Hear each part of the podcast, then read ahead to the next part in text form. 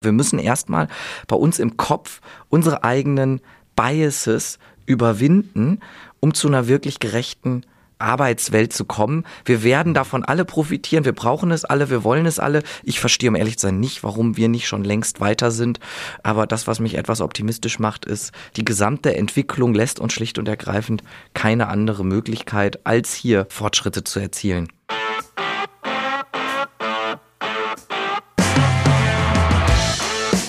Gut.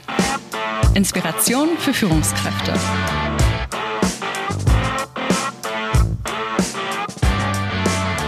Hallo. Ihr hört Liedgut, Inspiration für Führungskräfte, den Management-Podcast von TÜV Rheinland. Ich bin Tobias Kirchhoff und gemeinsam mit meinen Gästen bespreche und hinterfrage ich aktuelle Leadership-Konzepte und Ideen. Ich treffe mich hier mit Entscheiderinnen aus Wirtschaft, Politik und Kultur, die mich interessieren, weil sie, wie ich finde, etwas zu sagen haben. Zu gesellschaftlichen Trends, aktuellen Debatten und Zukunftsvisionen. Ich möchte von meinen Gästen wissen, wie sie Verantwortung und Haltung leben in dieser Zeit. Was treibt sie an? Was inspiriert sie? Wie gehen sie dabei vor? Und was ist Leadership im 21. Jahrhundert? Ich wünsche euch beim Hören viel Spaß, handfeste Inspirationen und vor allen Dingen nachhaltige Denkanstöße.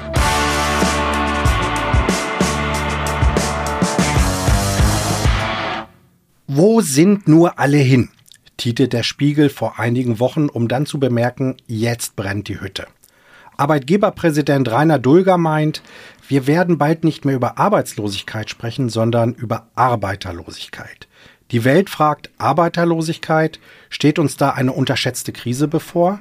Und Handelsblatt-Chefredakteur Sebastian Mattes konstatiert, das Problem der Zukunft heißt Arbeiterlosigkeit. Kurz, Arbeiterlosigkeit macht die Runde. Warum es Führungskräfte hochschrecken lassen sollte und wie sie ihren Puls wieder normalisieren, das erfahren wir heute im Gespräch mit einem, der diesen Begriff mitgeprägt hat und auf diesem Terrain zu Hause ist. Mein Gast ist Dr. Tobias Zimmermann. Er ist Arbeitsmarktexperte bei Stepstone. Das heißt, er kann mit Zahlen belegen, was Arbeiterlosigkeit bedeutet. Und als Group-Evangelist von Stepstone geht er dorthin, wo es weh tut. Er trifft die Menschen, die längst erfahren haben, wie schwierig es ist, Teams aufzubauen und zu halten. Herzlich willkommen, Tobias. Ja, hallo, ich freue mich sehr, dass ich hier bin. Mal ehrlich, auf dem deutschen Arbeitsmarkt gibt es mehr als 45 Millionen erwerbstätige Menschen, so viele wie noch nie. Wie kommen wir dann trotzdem dazu, über Arbeiterlosigkeit zu sprechen?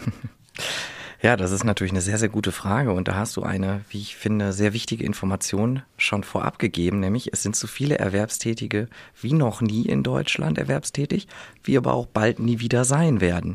Es wurde auch mal von der ja am besten vorhersehbaren Krise überhaupt gesprochen, wenn wir auf die demografische Krise schauen. Aber die Babyboomer, die gehen jetzt so langsam Schritt für Schritt in Rente. Mhm. Das ist ein Prozess, der jetzt begonnen hat. Und ja, alleine bis 2030 werden uns verschiedenen Berechnungen zufolge vier bis sechs Millionen Erwerbstätige fehlen. Du sagst gerade, diese, diese Krise ist ja vorhersehbar gewesen.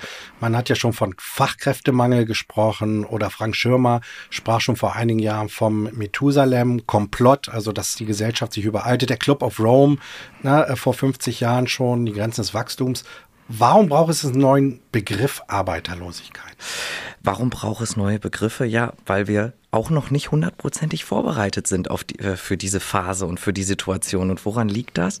Ja, das ist so ein typisch menschliches Phänomen, dass wir bestimmte Dinge, die zu weit weg sind, auch nicht richtig fassen können. Wer tiefer einsteigen mag, dem sei äh, das Phänomen des Hindsight Bias, den die Journalistin Fanny Jimenez vom Business Insider einmal in den Kontext dieser Diskussion gepackt hat, äh, sehr ans Herz gelegt.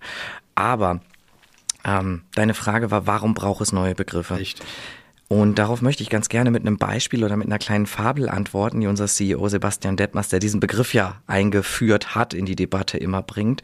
Und zwar gibt es dieses, diese Fabel von dem Kind, das immer Hilfe Wölfe schreit. Und wir haben nicht Hilfe Wölfe geschrien in der Vergangenheit, sondern Hilfe Fachkräftemangel. Mhm. Und Fachkräftemangel bezeichnet die Zeit oder in der in bestimmten Berufsgruppen ein erheblicher Mangel besteht, sodass dort die Produktivität, wie wir sie eigentlich möglich hätten und bräuchten, nicht gegeben ist. Und Fachkräftemangel, ich sag mal hoch 100, Fachkräftemangel auf alle Berufsgruppen ausgeweitet, das ist Arbeiterlosigkeit. Und damit wir nicht dem Fehler anheimfallen, irgendwann zu glauben, es ist doch nur ein Jux und wir wissen, womit wir es zu tun haben, es kommen gar keine Wölfe, Form des demografischen Wandels werden die Wölfe sehr wohl kommen und deswegen haben wir so entschieden, diesen neuen Begriff zu pushen und freuen uns sehr, dass der in der Debatte immer mehr aufgegriffen wird. Ja, ich hatte auch gelesen, äh, Sebastian Detmers sprach auch von einem neuen Narrativ, genau. um einfach auch nochmal da neue Akzente zu setzen. Äh, du sprachst gerade über diese Wölfe. Kann man das in Zahlen beziffern, wenn wir über diese Arbeiterlosigkeit sprechen, bis zum Ende unseres Jahrhunderts? Wie viel, was wird uns da fehlen? Ja, eine gewaltige Menge, die wir uns kaum vorstellen können. Also ähm, die Menschen im erwerbsfähigen Alter in Deutschland, die schiere Anzahl dieser wird sich in Deutschland um ein Drittel verringern. Und das Wichtige zu verstehen ist, ich glaube, du bist wahrscheinlich genau wie ich damit aufgewachsen, dass Überbevölkerung das große globale Problem ist. Mhm. Ja, das ist, ist definitiv auch ein Problem, aber wenn man sich verschiedene Prognosen anschaut, ist eigentlich Afrika der einzige Kontinent, Kontinent der noch wirklich stark wächst. Es gibt auch vereinzelte andere Länder, die noch stark wachsen, aber die meisten, vor allem ähm, der stark industrialisierten Länder, deren Bevölkerung wird schrumpfen. Und jetzt kommt so ein Augenöffner, den, den ich total unfassbar finde. China 1,4 Milliarden Menschen aktuell, wird sich voraussichtlich bis 2100 halbieren. Das muss man sich mal auf der Zunge zergehen lassen, was das heißt. Ähm, andere europäische Länder, aus denen Menschen bevorzugt nach Deutschland kommen, wo wir als Unternehmen dann auch Fachkräfte noch zusätzlich äh, nach Deutschland holen können und damit den Mangel ein bisschen, ja, dem ein bisschen entgegenwirken können, die trifft's noch viel härter, Südeuropa, Osteuropa.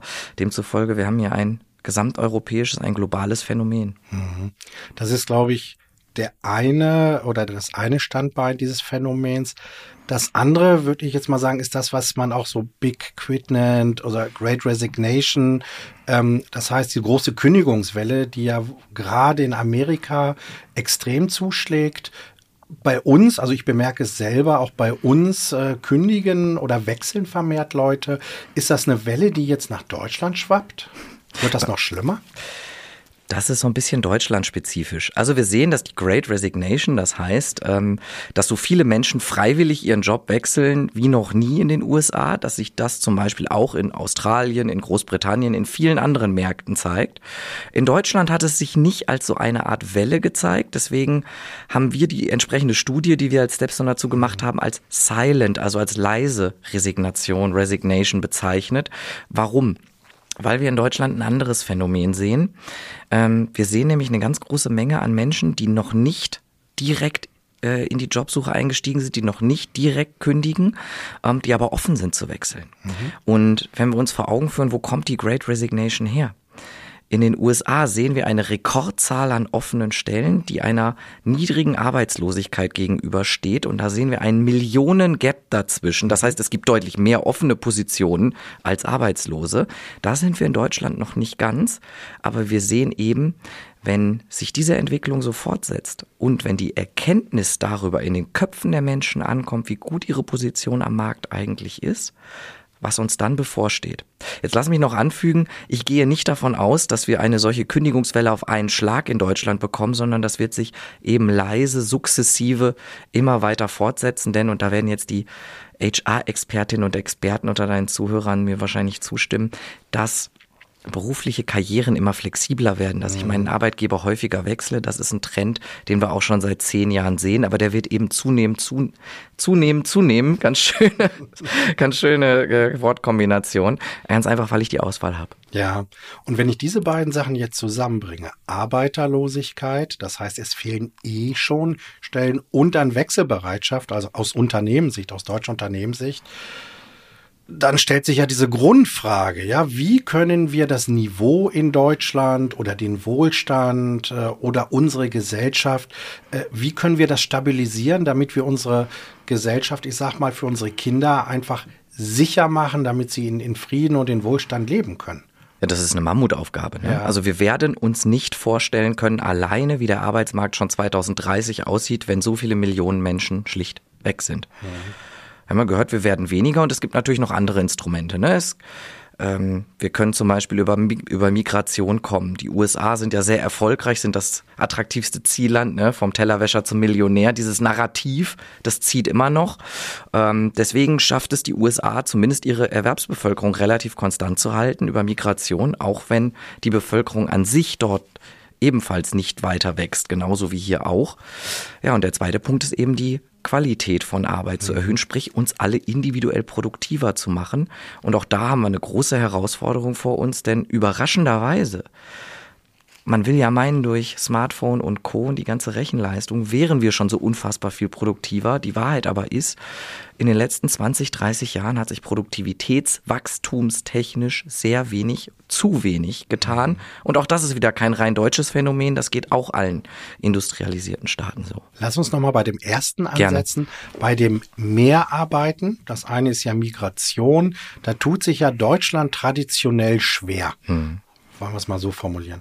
Was müssten wir tun? Was müssten wir anders machen, damit wir auch für Migranten äh, und vor allen Dingen für Erwerbsmigranten attraktiver werden? Ja, erstmal müssen wir, glaube ich, unsere Einstellung dazu grundlegend überdenken. Mhm.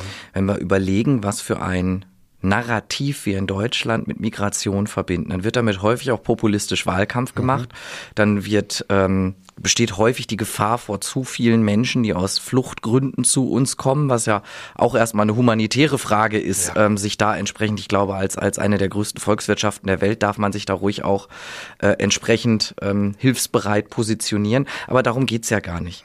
Ich hatte vor kurzem äh, mit der CEO der Ready School of Governance, die sich darum kümmert, dass Menschen mit Migrationshintergrund in Deutschland ähm, nochmal eine IT-Fortbildung bekommen und die mhm. dann sozusagen sehr erfolgreich auch an sehr große Unternehmen hier in Deutschland vermittelt. Ne? IT-Leute brauchen wir ja alle, also wer braucht die nicht?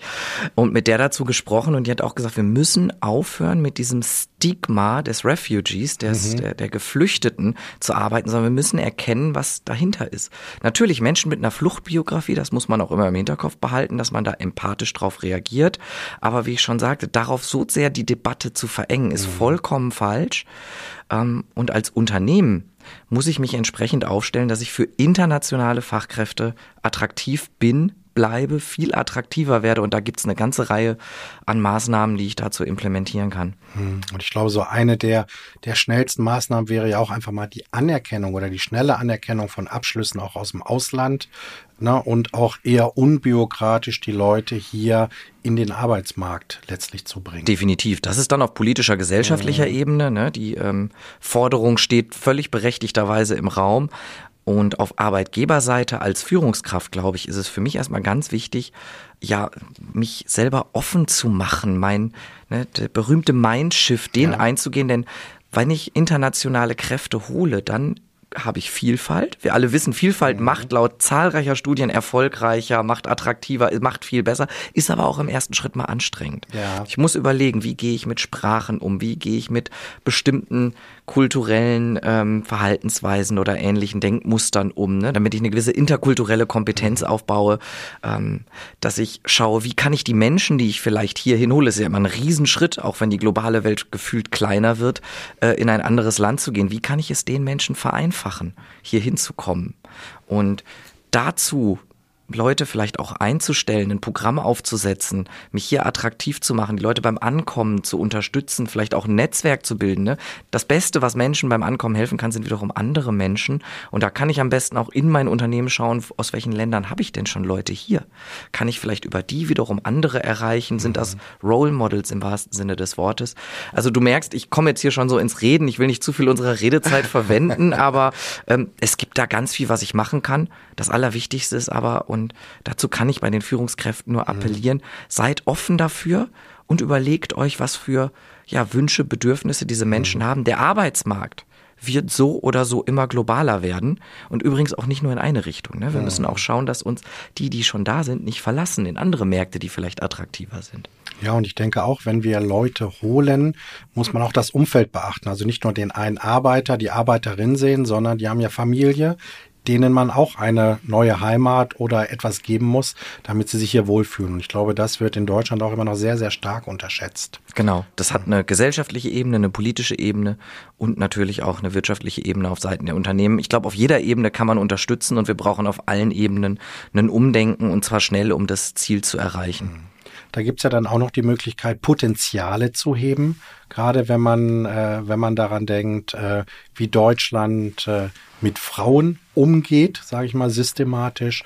Und ich denke auch noch, dass ähm, das gesamte Thema äh, Rentenaltererhöhung, das ist ja auch noch mal so eine Stellschraube, wo man dann sagen kann, muss, hier haben wir eigentlich auch noch Ressourcen für den Arbeitsmarkt. Du machst jetzt aber auch die ganz großen Themen alle ja. auf, ne? ähm, okay, zuerst mal auf das Thema Frauen geschaut. Und ich glaube, das ist eins, wo wir in Deutschland, wo wir zwar Fortschritte gemacht haben, wenn man auf das Thema Erwerbsbeteiligung schaut, wo wir aber auch immer noch riesige To-Dos vor uns haben. Wir haben immer noch ein Gender Pay Gap, ähm, wir haben immer noch eine äh, deutlich höhere Teilzeitquote. Mhm. Und ja, bevor ich hier zu sehr in die Details gehe, auch das ist für mich eine ganz klare Mindset-Frage. Mhm. Ähm, wir haben in Deutschland immer noch ein viel zu konservativ geprägtes Verständnis von, von Familie, von Geschlechter, mit Geschlechtern assoziierten Rollenbildern, was es Frauen ja auch schlichtweg häufig unmöglich macht, mhm. das Richtige zu tun. Mhm. das haben wir jetzt auch, brauche ich auch nicht zitieren, ähm, dass es gerade im Falle der Familiengründung Frauen häufig nur falsch machen können, will ich gar nicht in der Tiefe drauf eingehen, aber wir müssen erstmal bei uns im Kopf unsere eigenen Biases überwinden, um zu einer wirklich gerechten Arbeitswelt zu kommen. Wir werden davon alle profitieren. Wir brauchen es alle. Wir wollen es alle. Ich verstehe, um ehrlich zu sein, nicht, warum wir nicht schon längst weiter sind. Ähm, aber das, was mich etwas optimistisch macht, ist, ist ja auch der Hintergrund dieses Gesprächs. Die gesamte Entwicklung lässt uns schlicht und ergreifend keine andere Möglichkeit, als hier Fortschritte zu erzielen. Ja, ich denke, aufs Rentenalter brauchen wir gar nicht so groß eingehen. Ich glaube, da ist jedem klar, das natürlich bedeutet, a, länger zu arbeiten um dann eben auch später in Rente zu gehen. Also man hat einen doppelten Effekt. Weniger Rentner auf der einen Seite und auf der anderen Seite mehr produktiv. Und da springe ich dann aber direkt rüber, wiederum zur Qualität der Arbeit. Ähm, wie gesagt, wir haben heute 45 Millionen äh, Erwerbstätige. Wie können wir bei denen die Qualität heben? Ihr sprecht vom Upgrade der Arbeit beziehungsweise auch Upgrade von Bildung, weil sie brauchen ja andere Kompetenzen vielleicht in der Zukunft. Ja, natürlich. Also wenn weniger Menschen da sind, die aber dasselbe, beziehungsweise wir wollen ja auch weiter wachsen, ähm, beziehungsweise sogar noch mehr leisten müssen als zuvor eine größere Anzahl, müssen wir die individuell produktiver machen und das geht nur durch höherwertige Jobs. Und dementsprechend brauchen wir einen ganz neuen Anspruch an Bildung und zwar eine, mhm. das berühmte lebenslange Lernen. Mhm. Ähm, wir werden auch nicht mehr nur eine Karriere haben in unserem Leben, sondern drei, vier, vielleicht Karrieren, Berufe. Ich finde das übrigens gar nicht so schlecht. Also wie aufregend ist das denn, wenn ich in meinem Leben drei, vier verschiedene Berufe lernen kann, einfach weil sich die Arbeitswelt so schnell wandelt. Das ist, das ist doch durchaus positiv. Und lass mich vielleicht noch einen, einen Punkt sagen, weil der, glaube ich, sowohl diesen Punkt als auch die zwei eben vorher noch angesprochenen Punkte länger arbeiten und auch gerechter alle mit mhm. einbeziehen, ähm, sehr gut integriert. Wir brauchen eine stärker individualisierte, wir brauchen eine menschenzentriertere Arbeitswelt. Was heißt das? Wir müssen darauf schauen, ähm, dass wir nicht am Reißbrett entworfen haben, wie wir meinen, wie Jobs unbedingt ausgeübt werden sollen, sondern wir müssen schauen, wie jedes Individuum bestmöglich performen kann. Das mhm. kann in Richtung der der äh, Diskussion in Richtung Flexibilität gehen, ne? aber nicht nur in Ort oder Zeit, sondern vielleicht auch in Arbeitsform. Gehe ich mal Kurzzeit in Teilzeit, gehe ich wieder auf Vollzeit, mache ich mal ein Sabbatical. Das ist in der äh, Hinsicht, das betrifft aber eben auch ja. sukzessive Weiterbildung, die die einzelnen Menschen brauchen, individuelle Karrierepfade. Also da, da kommt ganz schön was auf uns zu, das zu managen, wird jetzt wahrscheinlich die ein oder andere Zuhörerin, der ein oder andere Zuhörer denken. Das ist richtig, aber ich glaube, in, in diese Richtung zu gehen, ist erstens, äh, führt auf ein Ziel hin, das sehr erstrebenswert klingt und macht uns zweitens massiv besser. Denn wenn ich die Arbeit individuell stärker auf die Menschen zuschneide, dann sind die natürlich zufriedener, gesünder und produktiver. Und es bedeutet auch, dass der Einzelne häufig auch sein Mindset ändern muss, weil lebenslanges Lernen hört sich ja ganz toll an, aber mh, hm, ich erlebe das manchmal auch, wie schwer ich mich auch tue, dann doch wieder neue Sachen äh, nicht nur dazu zu lernen, sondern mich auch auf neue Situationen komplett neu einzustellen. Ja, auf jeden Fall. Das müssen wir das müssen wir akzeptieren. In unseren Befragungen im Übrigen zeigen das ganz viele, dass sie das schon haben, auch und insbesondere unter den älteren Arbeitnehmerinnen mhm. und Arbeitnehmern, ähm, von denen wir vielfach hören, dass die sich leider immer noch ein bisschen unterschätzt fühlen, mhm. wenig wertgeschätzt fühlen. Ich gebe Unternehmen immer den Tipp, ähm, je nach Bereich natürlich, ja. aber gebe ich gerne den Tipp zu schauen, schaut doch mal, ob ihr spezifisch über 50-Jährige ansprechen könnt oder sogar über 60-Jährige hat ein halbes Jahr Training on the Job, wenn jemand noch fünf, sieben Jahre arbeitet, das zahlt sich definitiv aus. Jetzt mal Hand aufs Herz. Was kann ich heute konkret als Führungskraft, als Top-Führungskraft, als Geschäftsführer tun, um in dieser Arbeiterlosigkeit, in diesem, in dieser äh, Silent Resignation, wie kann ich da Mitarbeiter gewinnen? Na, ich muss mich grundlegend erstmal damit auseinandersetzen, was für Vorteile kann ich bieten, mhm. wie kann ich die verstärken, wie kann ich ein Menschen- und Mitarbeiterzentriertes Unternehmen werden und wie kann ich entsprechend auch meine Ansprache ausgestalten. Und jetzt sind wir wieder, das wird, glaube ich, das, das Leitbild dieses Gesprächs, jetzt mhm. sind wir wieder beim Mindset. Ja. Ich muss verstehen, dass wir jetzt wirklich einen Bewerberinnenmarkt haben. Mhm. Und das heißt, ich kann nicht mehr auf die eierlegende Wollmilchsau warten. Ich kann es mir nicht leisten, Ewigkeiten damit zu warten, bis ich mich zurückmelde. Ich muss Transparenz schaffen über den Prozess, was die Menschen zu erwarten haben. Denn ganz ehrlich, alleine schon der Prozess der Ansprache ist weitgehend immer noch nicht so effizient, wie er eigentlich sein könnte. Mhm. Und der ist ja die erste Probe aufs Exempel, wie die Unternehmenskultur letztlich ist. Und was glaubst du, wo werden die Leute unterschreiben, wenn sie zwei, drei, vier Angebote gleichzeitig haben? Ich glaube eher bei denen, die einen sehr effizienten Prozess haben, wo man schnell ins Gespräch miteinander kommt und nicht bei denen, die zwei, drei Wochen auf sich warten lassen. Ja, ich glaube, der Arbeitsmarkt, Arbeitermarkt entwickelt sich diametral zum Marketing. Vom Marketing waren wir ja früher sehr im Push-Marketing, jetzt im Pull-Marketing. Und der Arbeitsmarkt entwickelt sich eigentlich genau umgekehrt, dass man früher gepullt hat. Also man hat geguckt, wer bewirbt sich denn alles. Und heute muss ich ja aktiv auf die Leute zugehen um sie zu bekommen. Es ist ein sehr schönes Bild. Ich sage auch immer, wir müssen Jobs so behandeln und betrachten, wie wir das mit unseren Produkten tun. Und genauso müssen wir sie an die Frau, an den Mann, äh, unter die Menschen bringen. Wenn wir jetzt mal uns die Sicht oder die andere Sicht annehmen, also unsere Sicht, die des Arbeitnehmers, was für Zeiten kommen auf uns zu? Werden wir Traumgehälter bekommen und in einem Paradies leben, wo wir sagen, ach, heute mache ich den, morgen jeden Job? Oder wird sogar, wird es schwieriger werden, weil es wirtschaftlich schwieriger wird, weil es vielleicht durchschlägt, dass wir nicht mehr die Qualität, die Produktivität haben? Was glaubst du? Mhm. Na, erstmal bin ich grundlegend Optimist. Ne? Ähm, deswegen sehe ich es schon sehr positiv. Ich würde jetzt nicht sagen, dass wir jetzt bald das Land haben, in dem Milch und Honig fließt. Ich muss halt auch immer, es, es ist eine sehr komplexe Welt. Es ist heute schon eine sehr komplexe Welt und sie wird noch komplexer werden, auf die wir da zusteuern. Das heißt, ich muss auch an meiner, die Amerikaner sagen, Employability, ne? Ich muss mhm. an meinem eigenen Wert stetig arbeiten, dass die eine Ausbildung schon nicht mehr reicht. Darüber reden wir auch schon seit 15 Jahren, aber das wird natürlich massiv stärker werden. So jetzt so viel ähm, die Ansprüche, die die Welt an mich richtet. Mhm. Gleichzeitig aber, ja, ich kann mich selber auch wie eine Art Aktie am Aktienmarkt betrachten. Mhm. Die weltpolitische Lage hat selbstverständlich ihre Auswirkungen und das wird auch den Arbeitsmarkt betreffen. Ja. Aber das ist ja bei Aktienportfolios auch so. Die sehen ja aktuell auch ein bisschen traurig aus. Aber die Experten sagen, liegen lassen. Mhm. Und genauso muss ich meine eigene Arbeitskraft, wenn ich denn sukzessive da rein investiere, up to date bleibe, auch betrachten. Das mag kurzfristig mal nach unten gehen oder stagnieren. Langfristig ist das eine Gewinneraktie, auf die ich da setze.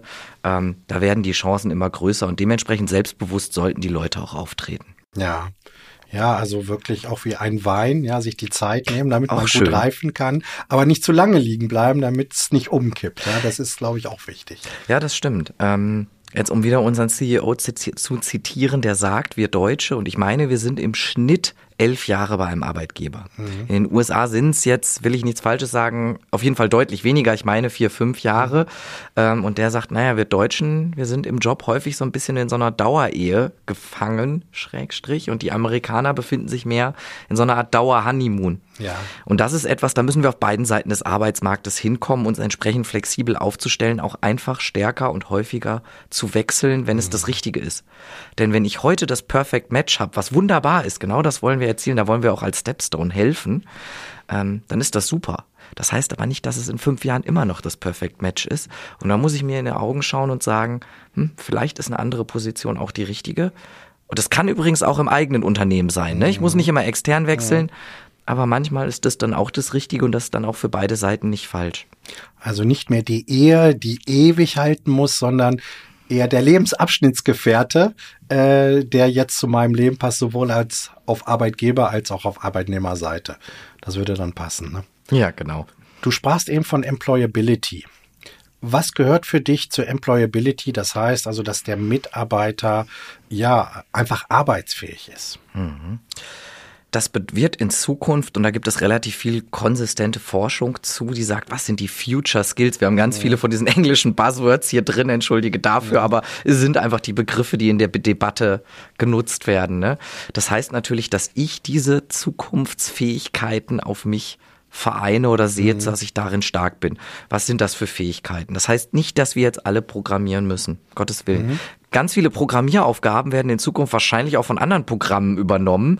Ähm, demzufolge, äh, das muss es nicht sein. Nein, ich muss mich auf die urmenschlichen Fähigkeiten konzentrieren. Was können Maschinen nicht?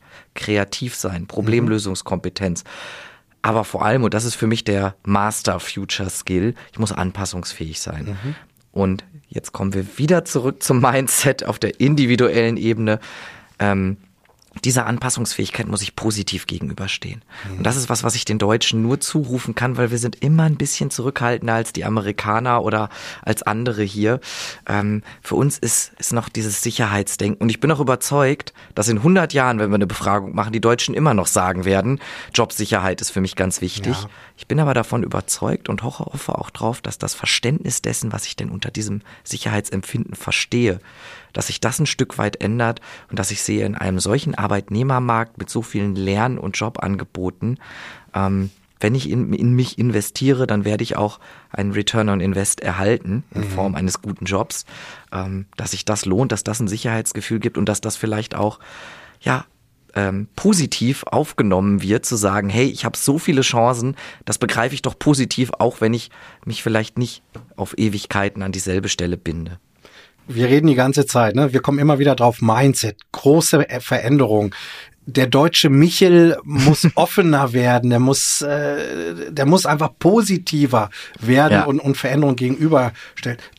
Da stehen uns doch ganz, ganz große Herausforderungen in der Gesellschaft, in den Teams und auch für jeden Einzelnen an. Glaubst du, dass wir das schaffen können in Deutschland? Wir müssen. Es bleibt uns nichts anderes übrig. Ansonsten kommen Szenarien, über die ich gar nicht nachdenken will. Ähm, ich glaube aber insbesondere die letzten zwei Jahre haben gezeigt, dass wir doch anpassungsfähiger sind, als wir meinen. Und wenn wir das alles zu Ende denken, dass wir eine Arbeitswelt haben, die wertschätzend gegenüber allen, gegenüber ganz vielfältigen individuellen Bedürfnissen und Stärken auftritt, die, die effizienter ist, die Menschen schneller in Jobs bringt, die tolle Lernmöglichkeiten bietet die viel individueller auf mich zugeschnitten ist. Das ist doch großartig. Mhm. Und dass wir auf dieses Ziel gerade zusteuern könnten, schlicht und ergreifend, weil es ökonomisch ausweglos ist, äh, das macht mich optimistisch und ähm, ja, mich als Menschen, der sich so aktiv mit dem Arbeitsmarkt befassen darf, auch total aufgeregt, weil ich finde es ja. super spannend zu beobachten, was sich da wie jetzt gerade entwickelt. Ja, das würde mich nämlich auch noch interessieren. Du bist ja total viel unterwegs als Evangelist von Stepstone, ja. Bist du der Prediger, der auch Richtig. immer rausgeht, der, der viele Menschen trifft. Ähm, und wenn man jetzt mal außerhalb der Bubble ganz bewusst guckt, ne, weil klar, innerhalb der Bubble ist das allen klar, das, da ist man ja auch immer konsensgetrieben, sonst wäre man ja nicht in der Bubble. Aber du hast ja wirklich viele Kontakte, viele Veranstaltungen. Wie wird das da draußen wahrgenommen? Oder gibt es sogar etwas, wo du sagst, Mensch, das beeindruckt mich, äh, dass da Leute schon wirklich unterwegs sind? Ach, mich beeindruckt total vieles, ne? Also, ähm, wenn ich mal eine Lanze brechen darf, an der Stelle zum Beispiel für die Deutsche Bahn, die ein wahnsinnig zahlengetriebenes Recruiting auf die Beine stellt, die stellen über 20.000 Menschen jedes Jahr an.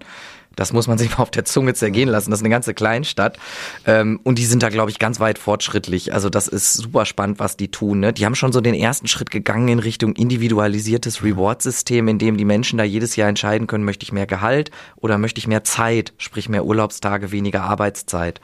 Ähm, also da sind schon ganz viele spannende Ideen, die schon so ein bisschen in die Richtung deuten, wo es in Zukunft hingehen wird. Ähm, gleichzeitig völlig richtig sehe ich in Deutschland auch immer noch eine relativ große Zurückhaltung, die natürlich durch die Krisensymptome und die teils niederschmetternden Nachrichten da draußen mhm. natürlich auch bekräftigt wird. Das kann ich auch komplett nachvollziehen. Das geht ja an einem selber nicht spurlos vorbei.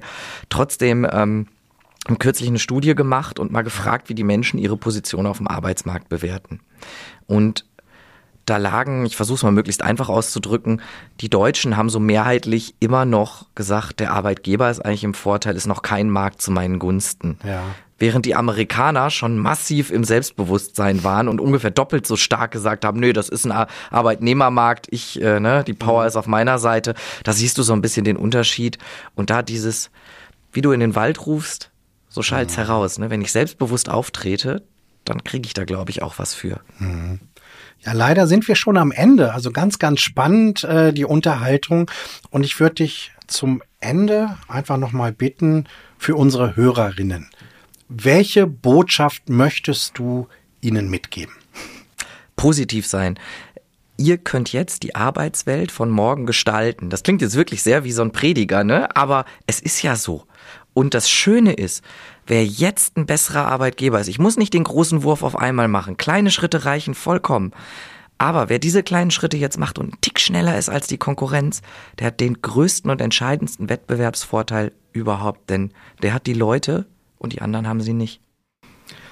Das war ein sehr schöner letzter Kommentar. Also ich habe heute gelernt, ähm, dass nicht Arbeitslosigkeit, sondern wirklich die Arbeiterlosigkeit zusammen wahrscheinlich mit Klimaschutz total einst oder das äh, die Herausforderung der kommenden Jahre sein wird. Und ob uns das gelingt, 200 Jahre nach der industriellen Revolution letztlich eine Arbeitsmarktrevolution ähm, hinzubekommen, das hängt ja davon ab, wie wir unser Mindset einstellen können. Und ich persönlich freue mich sehr, Menschen, dass Menschen wie du, Tobias, dass die nicht müde werden, auch als Prediger rauszugehen und dafür zu kämpfen, weil ich glaube, nur so werden wir es erreichen können, dass wir auch für unsere Kinder eben eine Zukunft schaffen, wo die sagen können, die ist lebenswert. Ja, vielen lieben Dank dir für die Gelegenheit, hier zu predigen. Im Übrigen tue ich das sehr gern, aber eben auf Basis Zahlen, Daten, Fakten und weniger Glaubenssätzen. Äh, ja, danke, dass ich hier sein durfte. Richtig cooles Gespräch. Dankeschön und bis bald vielleicht. bis bald. Und an euch da draußen ein herzliches Dankeschön fürs Zuhören. Ich freue mich sehr, wenn ihr Anmerkungen, Fragen, Kritik oder Lob habt. Schreibt mir an liedgut.tuff.com oder besucht uns im Internet unter tuff.com slash liedgut. Ich hoffe, ihr kehrt inspiriert in euren Arbeitsalltag zurück. Bleibt neugierig. Liedgut. Inspiration für Führungskräfte.